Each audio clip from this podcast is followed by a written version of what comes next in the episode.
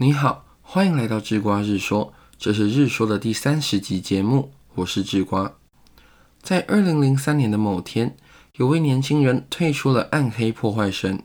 在删除游戏的那天早晨，那位年轻人回忆说：“啊，当时的他对新的一天完全没有动力，不需要屠杀恶魔、升级装备或是升级珠宝的日子，就像是没有加盐巴的汤那样。”总有少了点什么的感觉。这位年轻人叫周玉凯，他是游戏化八角框架的创办人，而《游戏化实战全书》就是周玉凯的著作。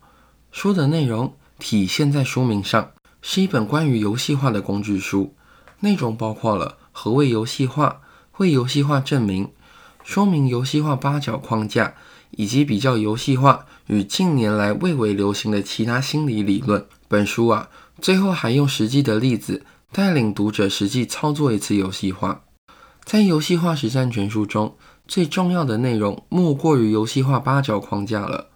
在书中啊，是这样描述八角框架的：人们所做的每件事情，基础都是八角框架之下八项核心动力的至少一项。换句话说，如果你做了一些努力，想让别人做出你期望中的行动。但这个行动背后啊，如果没有八项核心动力的任何一项的话，就代表别人将缺乏动机，行动将不会发生，你的努力也将化为乌有。接下来，智瓜将简单念过八角框架中的八项核心动力，它们的名称以及做简短的介绍。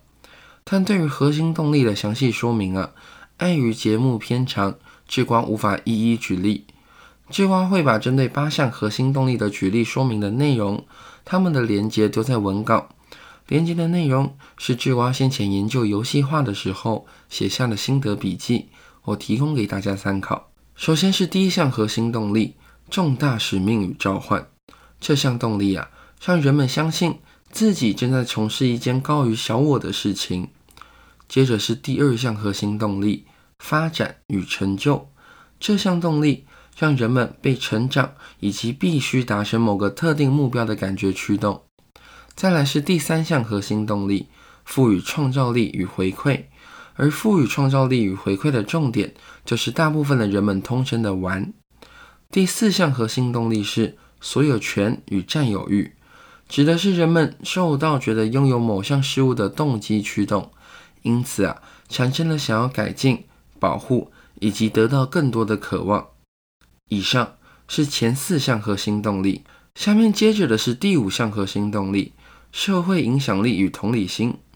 这项动力的基础是人们想要彼此关联与比较多的渴望。第六项核心动力是稀缺性与迫切。这项动力呢，是出于人们无法马上得到某样东西，或者非常难以得到这样东西。